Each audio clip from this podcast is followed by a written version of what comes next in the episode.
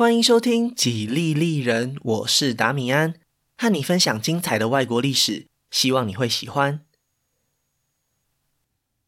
今天是日本史的第二十五集《山雨欲来》。在节目开始前，先打个预防针，这一集真的相对复杂许多。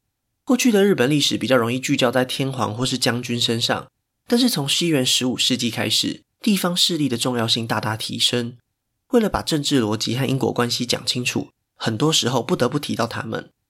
为了避免大家被人名搞得晕头转向，所以我在提到这些人物时，常常会使用家族的苗字做代表。在这边也特别提醒大家，就算是同一个家族里的人们，立场也不一定相同。大部分的情况下，我描述的都是族长的立场。由于这一集节目横跨了将近半个世纪，所以登场的人物也比较多。不过大家不用担心，我会制作一张人物关系图，尽量让大家快速找到相对应的人际网路。非常建议大家搭配这张图表一起收听，我会放在 Facebook 和 Instagram 的粉丝专页，还麻烦大家两边都顺手追踪一下，连接都可以在下方资讯栏找到哦。今天这集节目里，想和大家介绍的是，在足利义满之后，室町幕府碰到了哪些难题。其中包含了来自镰仓宫方以及地方守护的威胁。透过这集节目，我想让大家更明白到底是什么导致了应仁之乱，而当下的环境又是如何形成的。在这边也跟大家推荐日本学者吴作永一的著作，书名就叫做《应仁之乱》，里面提到许多关于宗教势力的部分，我在节目里会省略不谈。有兴趣的朋友真的可以找来细细品味。那今天的节目就开始吧。上一集说到，足利义满在身势到达顶峰时骤然离世。虽然有谣言指出，他生前其实是想把权力转交给他晚年偏爱的儿子足利义嗣，但是他的嫡长子足利义持早就已经继承了第四代幕府将军的职位，而且足利义满走得非常突然，根本就来不及指定继承人。因此，担任管领的斯波家决定继续支持将军，平息了这一场继承的风波。就如同上一集节目最后所提到的。足利义持对他的父亲非常不谅解，终于能够掌握权力的他，毫不犹豫地推翻了足利义满过去留下的诸多政治遗产。他不仅断绝了和明朝之间的外交关系，甚至还决定违反当年南北朝统一时的协议，让后小松天皇提前退位，排除了大觉寺统的继承权。得知此事的龟山上皇非常愤怒，因为他出家的这十几年里，都傻傻地相信幕府会遵守承诺。没想到如今一切都成为泡影，在盛怒之下，他决定仿效先祖的做法，逃离了平安京。难不成日本皇室又要再一次分裂成南北两边了吗？这个答案是否定的。虽然幕府违背了承诺，但是一来后龟山上皇并没有带走三神器，二来南朝遗留的势力也已经非常薄弱，所以这一次出走仅仅维持了五年。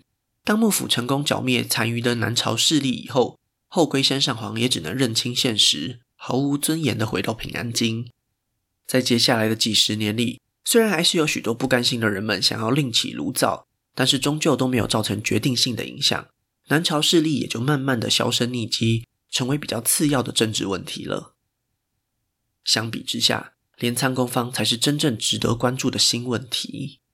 虽然当年在足利义满的威望之下，这个位于关东地区的分家系统并没有搞出什么大问题，但是就在足利义满死后的隔年，第三代镰仓公方也跟着一起离开人世，交棒给了第四代镰仓公方年仅十岁的足利持氏。接下来发生的事情，大家应该也都不陌生了。面对年幼的老板，并不是所有人都能够谨守臣子的本分。负责辅佐镰仓公方的关东管领，在这种幼主即位的情况下，很容易就成为真正掌握实权的幕后领袖。当然，影响力如此巨大的身份，具有同样巨大的吸引力，所以马上就让世世代代担任这个职位的上杉家爆发了内讧。在这边也稍微补充一下，上杉家之所以能够有如此庞大的势力，是因为他们家族曾经有一位女性嫁到足利家，生下的男孩就是幕府的初代将军足利尊氏。这种姻亲关系让他们在关东地区发展得非常顺利，最后也开枝散叶，形成了四大分家。其中，在十五世纪初最有实力的，就是接下来准备争夺关东管领之位的犬玄上杉家以及山内上杉家。一开始，犬玄上杉家取得了优势，他们在足利持氏成为镰仓公方之后不久，成功从山内上杉家的亲戚手中抢下了关东管领之位。然而，随着足利持氏渐渐长大，关东管领和镰仓宫方之间也产生了一些心结。对足利持氏来说，犬玄上杉家出身的上杉禅秀，在担任关东管领期间，联合了其他足利家的长辈来欺压自己，一副就是要架空镰仓公方的样子，心里非常不是滋味。而从上杉禅秀的角度来看，足利持氏性格暴躁、鲁莽行事，丝毫没有领导人的样子。作为关东地区的大家长，他总是选择对部下用最严厉的处分方式，引起了不少关东武士的反感。有一次，足利持氏下令没收了一个武士的田地，但是那位受害者其实是无辜的，只是遭人诬陷而已。所以上山禅秀就决定替他求情，希望镰仓宫方可以收回命令。可想而知。对足利持氏来说，这就是另一次关东管领想要干预裁决的恶劣行径，直接就当做耳边风，让手下赶快去执行命令。上杉禅秀眼看老板的态度越来越恶劣，又拿他没办法，毕竟他才是镰仓宫方嘛，最后就只好请辞关东管领的职位来表示抗议。没想到足利持氏马上就答应了，他巴不得赶快赶走这些烦人的长辈。而且过了不久之后，他就请来了山内上杉家的人出任关东管领，摆明了就是要给犬玄上杉家难看。得知此事的上杉蝉秀非常担心，认为未来镰仓公方有可能失控，造成关东地区更大的灾难，于是就决定联络足利持氏的叔叔们，希望可以推举出一位新的镰仓公方。简单来说，就是要搞政变，情势一下子变得非常紧张。终于。在西元一四一六年，上杉蝉秀正式展开行动。响应他的关东武士人数还不少，许多知名的地方守护家族都对镰仓宫方感到不满，其中包含了武田、芦鸣、佐竹等家族，声势非常浩大。一般来说，关东地区的武士领袖们平常都会在镰仓办公，就近与镰仓宫方讨论政治事务，只有在领地有要事的时候才会返乡处理。上杉蝉秀就是看准了这一点。趁着大部分支持足利持氏的武士领袖不在镰仓时发起行动，所以政变进行得非常顺利。遭到袭击的足利持氏和山内上山家只能连夜逃离镰仓，总算是保住了他们的性命。只不过镰仓已经完全落入了叛军的手中。不确定有哪些武士参与阴谋的足利持氏决定投奔骏河国的金川氏，请他们赶快通知室町幕府，请求军事支援。本来一开始幕府内还在讨论是否该插手关东事务，因为虽然将军算是镰仓公方的老板，但是过去几十年里关东地区都享有自治权，幕府有时候也会担心他们的势力范围扩张到近畿。现在发生内乱，如果可以隔岸观虎斗，让关东武士们打个两败俱伤，也许未来就更好管理了。然而，这样的想法在不久之后就被一则消息给冲散了。在政变发生后的某天深夜里。足利义嗣悄悄地离开了平安京，前往山城国的佛寺剃度出家。等一等，关东地区发生政变和足利义司又有什么关系呢？原来政变的主谋上杉禅秀就是足利义司的岳父。一旦上杉禅秀政变成功，未来镰仓公方就非常有可能会支持足利义司，有机会挑战室町幕府的继承权也说不定。因此，将军足利义持改变了先前的态度。下令全力支援流亡在外的镰仓公方，在获得幕府的帮助之下，关东叛军成功被剿灭。想要出家的足利义嗣也被人带回平安京，不久后遭人暗杀，一切仿佛又重新回到了正轨。然而，在这一场以主谋上杉禅秀为名的动乱中，本来是盟友的幕府将军和镰仓公方，竟然也产生了意见分歧。足利持氏认为，既然叛乱已经平定，那就应该彻底铲除那些犯上作乱的势力，打算杀鸡儆猴，重新树立他镰仓公方的威望。不过足利义持却不是这么想的，他认为这些在地方上有头有脸的武士，不管怎么说都是维护社会秩序的重要力量，严厉处分他们反而对关东的稳定没有帮助。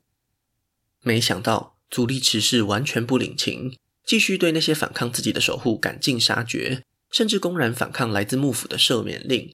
将好几个涉案家族满门抄斩，以泄心头之恨。本来就有意想要压制镰仓公方的足利义持，看到这样暴走失控的足利持氏，心中更是紧张不安。于是幕府将军和镰仓公方之间就展开了为期五年的政治攻防。在关东地区，足利义持收编了心怀不满的地方守护，以此牵制镰仓公方。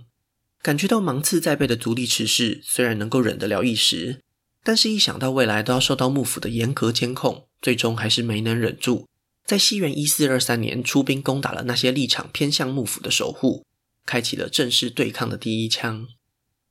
作为回应，足利义持威胁要发动大军进攻镰仓，足利持氏才终于正式道歉。不过，在他心里，进入平安京成为幕府将军的野心从来就没有熄灭。就在同一年，足利义持决定仿效他的父亲，提前把将军之位让给儿子足利义亮。这么做的原因也很简单，因为他实在太喜欢这位宝贝儿子了。在他的所有男性后代之中，只有足利义亮成功活到成年，所以足利义持把整个家族的未来都寄托到他身上了。只可惜。足利义亮的身体并不健康，或者更明白的说，他就是个体弱多病的可怜人。为了照顾儿子的身体，足利义持甚至下达命令，让幕府全体上下都不准在宴会时向足利义亮敬酒，生怕摄取酒精会让他本来就已经不堪负荷的身体更加虚弱。虽然足利义亮一直都受到父亲特别的关照，但是碍于当时的医疗技术并不发达，始终没能真正改善这位小将军的健康状况。不到两年以后，足利义持就白发人送黑发人了。晚年痛失爱子的将军实在无法承受如此巨大的打击，整个人都变得意志消沉，浑浑噩噩度日。最后，终于就连他自己也病倒了。临终以前，幕府管理以及重要的武士们都齐聚一堂，希望将军可以指定一个继承人，否则群龙无首的情况将会是幕府难以承担的风险。足利义持又是怎么回应的呢？他说：“如果没有获得幕府重臣们的支持，就算指定了继承人，他也不可能坐稳将军之位。那现在这么做又有什么意义呢？在他心中，谁也无法替代死去的儿子，所以一直到他断气前的那一刻，幕府都无法确定会由谁来接下这个重责大任。如果按照传统，就是从将军的后代之中找一位血缘最接近的，但是偏偏足利义亮死前也没有留下任何子嗣。”所以，足利义持这一条血脉其实已经断绝了。再往前推，就必须找他的兄弟来继承将军之位。只不过，当年足利义满为了避免家族内斗，早早就命令几位儿子剃度出家。他们几乎都和幕府内的政治势力没有任何瓜葛，当然也就不会有哪一位比较受到拥戴了。在经过一番集思广益之后，幕府重臣们决定采用一种最公平的方法，那就是抽签。从古至今，这都是最简单直接的办法。难道说真的就这么随便吗？不不不，这么重要的大事当然得包装一下。所以最后的结果是由石清水八幡宫这间神社来抽出，不管是谁确评中选，都代表了神明的旨意。那么这位幸运儿是谁呢？他是来自青莲院的天台宗做主义元，在还俗之后，他改名为足利义教。正式成为了第六代幕府将军。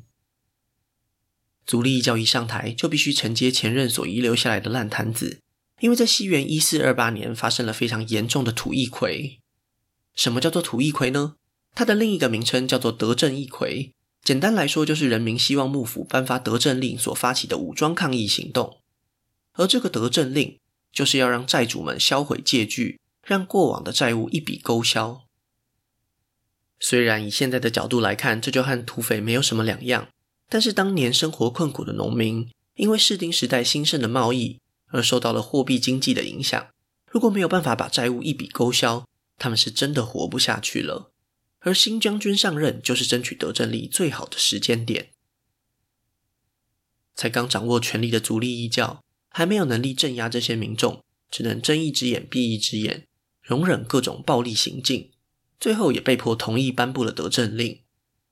对于一位领导人来说，这样的开始深刻地影响了他对于秩序的渴望，也形塑了他未来的施政风格。一直被人们戏称为“抽签将军”的他，很快就展现出了冷酷无情的那一面。不管是宗教团体还是地方守护，只要一找到机会，足利义教就会实施最严厉的手段，让人们害怕他，借此树立将军的威望。在打压异己的过程中，最先引起他注意的就是镰仓宫方足利持氏了。为什么呢？因为足利持氏对于让足利义教继承将军的结果非常不服气。他认为，既然已经出家了，就不应该再回头参与政治。如果想要找人来担任将军，他足利持氏非常乐意啊。从血统上来说，虽然他是属于分家，但是本家无人继承时由分家接手也是很常见的情况。从工作经验上来说，他已经当了将近二十年的镰仓宫方，早就非常熟悉武家政权的运作方式了。综合以上两点，还有谁能比他足利持氏更适合呢？正是基于这种羡慕、嫉妒的心理，足利持氏对于新上任的将军是毫不掩饰的轻蔑。但是足利义教的个性和过去的足利义持完全不同，这种嚣张跋扈的态度，终究还是为镰仓公方惹来了杀身之祸。自从犬玄上杉家的上杉禅秀过世以后，关东管领一直是由山内上杉家来担任。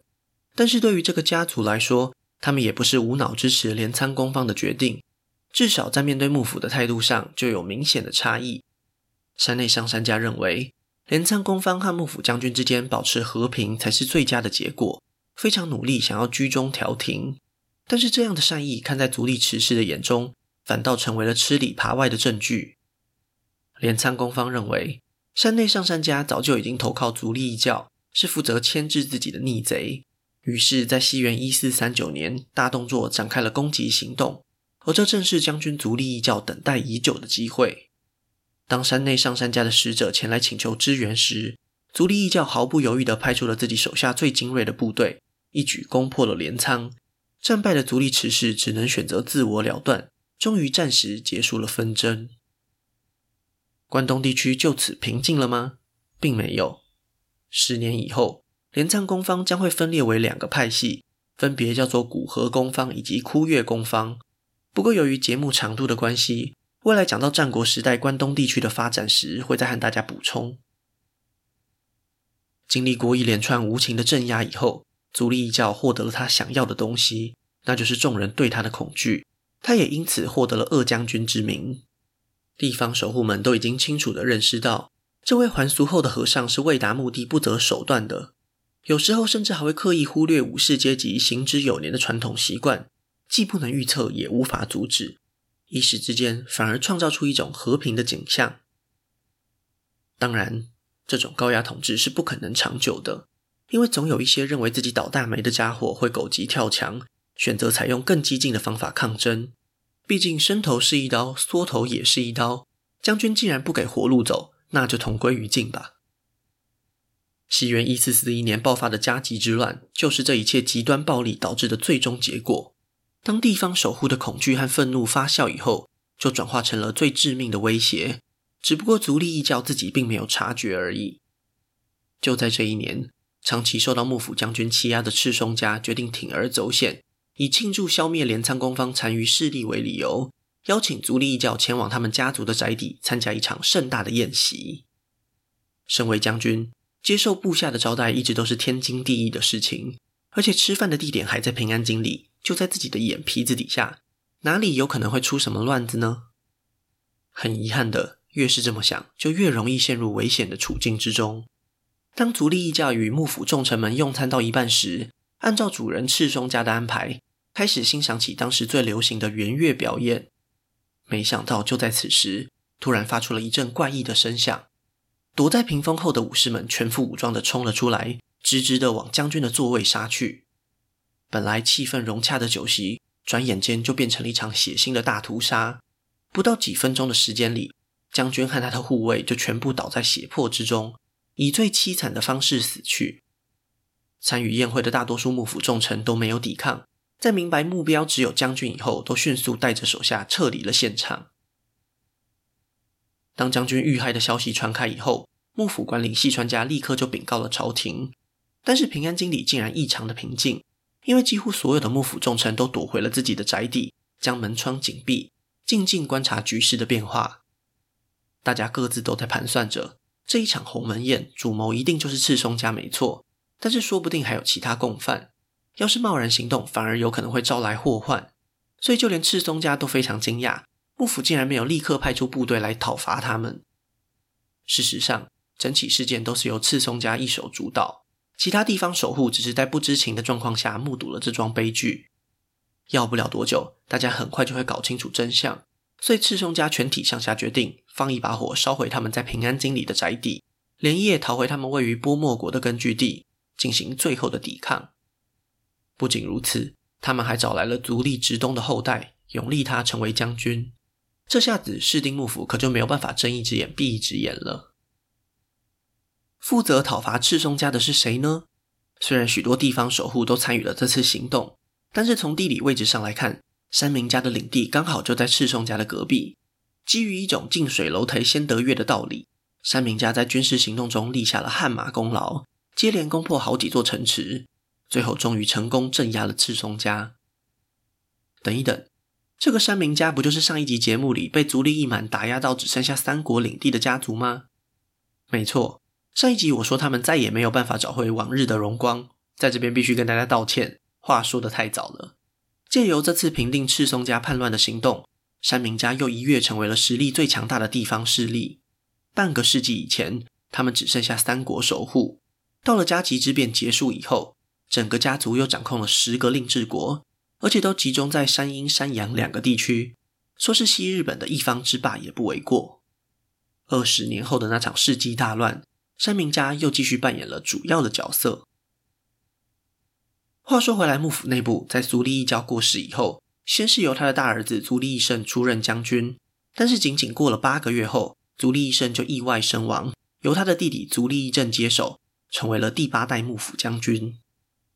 客观来说，足利义教领导统御的能力并不会输给他的父亲足利义满太多，只不过他当上将军时已经年过三十五。并不像足利义满有足够的时间慢慢集中权力。为了重新树立将军的威望，他的手段太过激进，最后才落得如此下场。最悲惨的是，他不只失去了自己的性命，也让室町幕府陷入了全新的权力真空。在他过世的时候，两个儿子分别才只有八岁和五岁而已，根本没有办法处理越来越混乱的政治局势。一旦足利家找不到一位能够镇得住地方守护的领袖，各方势力就会开始拉帮结派，形成更严重的对立。不过幸运的是，接下来的十几年里，担任管理的细川家透过自己的政治手腕，还能维持表面上的稳定。一直要到将军成年以后，新一轮的冲突才又重新浮上台面。一转眼，时间来到西元一四五五年，刚满二十岁的足利义政面临了一项重大的挑战。有资格担任管理的三个家族之中，田山家爆发了严重的继承纠纷，主要围绕在田山家的一对堂兄弟身上。一开始，将军足利义政支持的是堂哥田山义就，但是堂弟很快就找到了两个更强而有力的靠山，分别是当时的幕府管领细川家以及军事实力雄厚的山明家。面对如此强大的阻力，足利义政没有其他选择，只好改变态度，转而支持堂弟。不过事情并没有就此结束。那位田山家的堂弟英年早逝，照理来说总该是堂哥田山义就来接任守护职位了吧？没想到，在管领细川家的安排之下，田山义旧还是没能成功获得想要的权利，反而是让他的另一位堂弟田山正长渔翁得利，进入了幕府的政治核心。接下来的几年里，田山家的两个派系内斗不断，而其他地方守护也为了自己的利益参与其中。在近畿地区埋下了一颗不定时炸弹。这起事件本质上虽然是管领家族的内斗，但是足利义政也确实遭遇了一场严重的挫败。身为将军的他是如此软弱无力，这也让他开始自暴自弃，把时间精力全部都投入到艺术文化之中。他想要效法的是当年开创北山文化的祖先足利义满，只不过时空背景已经大不相同。这种文化上的成就也无法替他带来任何政治上的加分效果。到了西元一四六三年，对政治已经完全失去热情的足利义政，实在找不到任何继续担任将军的理由。不过尴尬的是，他并没有任何男性子嗣活到成年，一时之间也没有可以顶替自己的人选，只好把脑筋动到了已经出家的弟弟足利义士的身上。当年他的父亲足利义教不就是在同样的情况下出任将军的吗？那为什么不干脆叫弟弟还俗，赶快把将军之位传给他就好了呢？接到消息的足利义势心中充满了恐惧和不安。难不成这是哥哥在试探自己吗？就算足利义政真的不想当将军，万一将来他又喜获麟儿，该怎么办呢？自己岂不是会成为继承纠纷的直接受害者吗？到时候要把将军之位归还还没关系，弄不好可能还要赔上自己的小命，那就得不偿失了。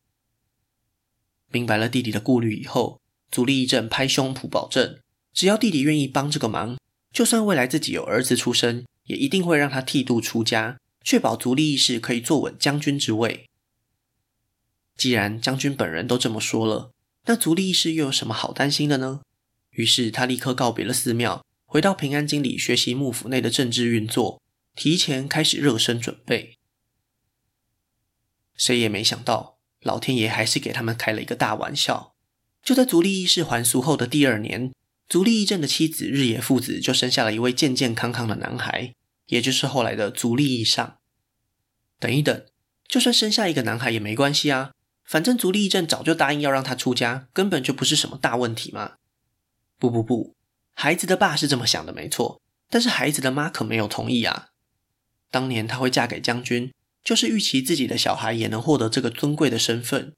努力了这么多年，好不容易才生出一个男孩，又怎么可能会把将军之位拱手让给小叔呢？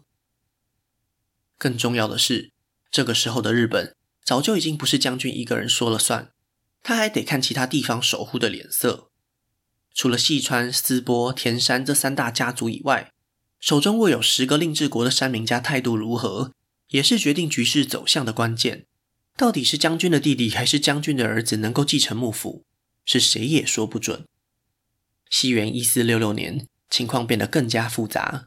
另一个曾经担任管理的斯波家也发生了和田山家类似的继承纠纷。细川家和山明家继续结盟，对将军施加了极大的压力。就在这个时间点，足利义政身边的亲信决定冒险孤注一掷，对将军的弟弟发起政治攻击，指控他试图谋反。没想到足利义政竟然轻易的相信了。当年他可是信誓旦旦的承诺过要给弟弟接任将军啊，对方怎么可能会想要谋反呢？足利义氏接到消息以后，担心自己还没当上将军以前人头就要落地，匆匆忙忙的闯进了细川家的宅邸。希望可以寻求管领的庇护。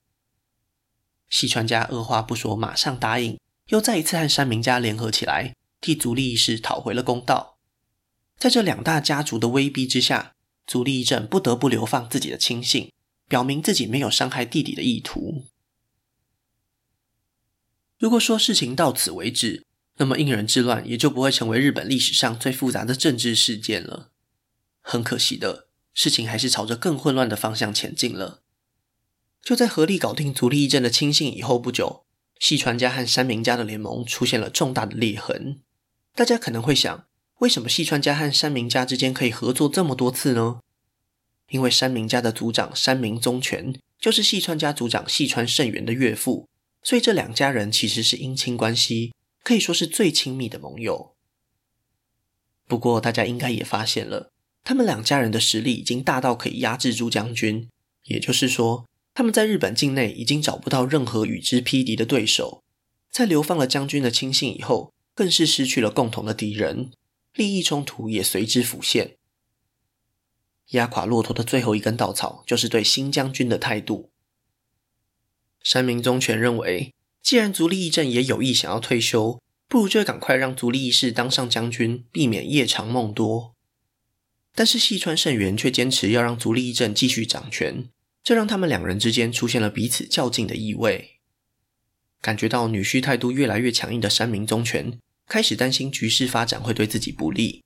要是足利义政没有退休，而是大力支持细川胜元，那山民家就会陷入危险之中。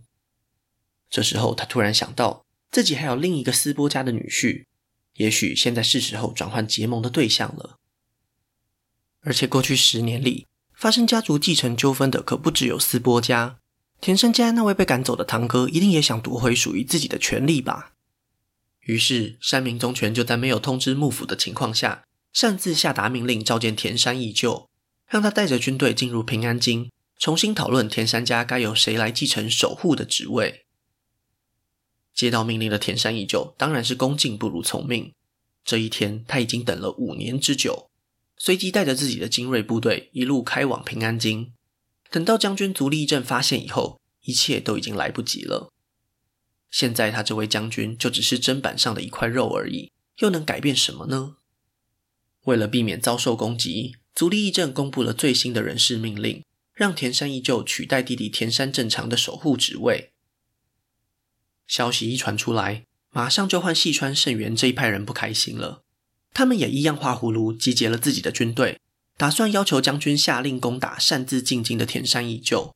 只不过这个计划不幸走漏了风声，背后的原因也很简单，其实就是细川胜元他老婆偷偷向父亲通风报信，所以山民宗权早就有准备，提前派出田山义就占领了将军府邸。这下子该如何是好呢？真的要在平安京里大打出手吗？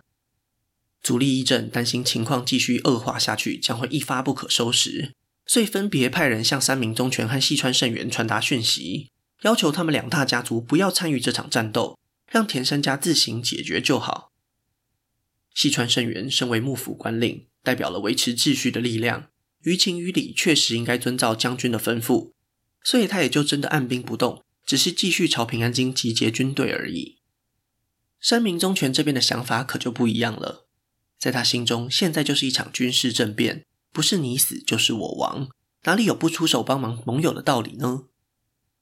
所以，尽管田山义旧的实力本来就足以击败他的弟弟田山正常，山民家的军队还是介入了这一场内战，取得了一场绝对压倒性的胜利。接获战报的细川胜元完全傻眼了，他在意的并不是这场战斗的结果，而是社会舆论对他的看法。山民宗权帮助田山义救，虽然违反了将军的命令，但是在所有地方守护的眼中，细川胜元自己反而成为了对田山正常见死不救的老大。这口气怎么能够吞得下去呢？如果就这样摸摸鼻子撤军，那未来细川家也不用混了。基于维护尊严的政治目的，细川胜元也只能硬着头皮和岳父开战了。由于这一场田山家的内斗在平安京里爆发。朝廷方面认为这实在是不祥之兆，所以决定把年号从原本的文正改为应仁，希望能够扭转这种肃杀之气。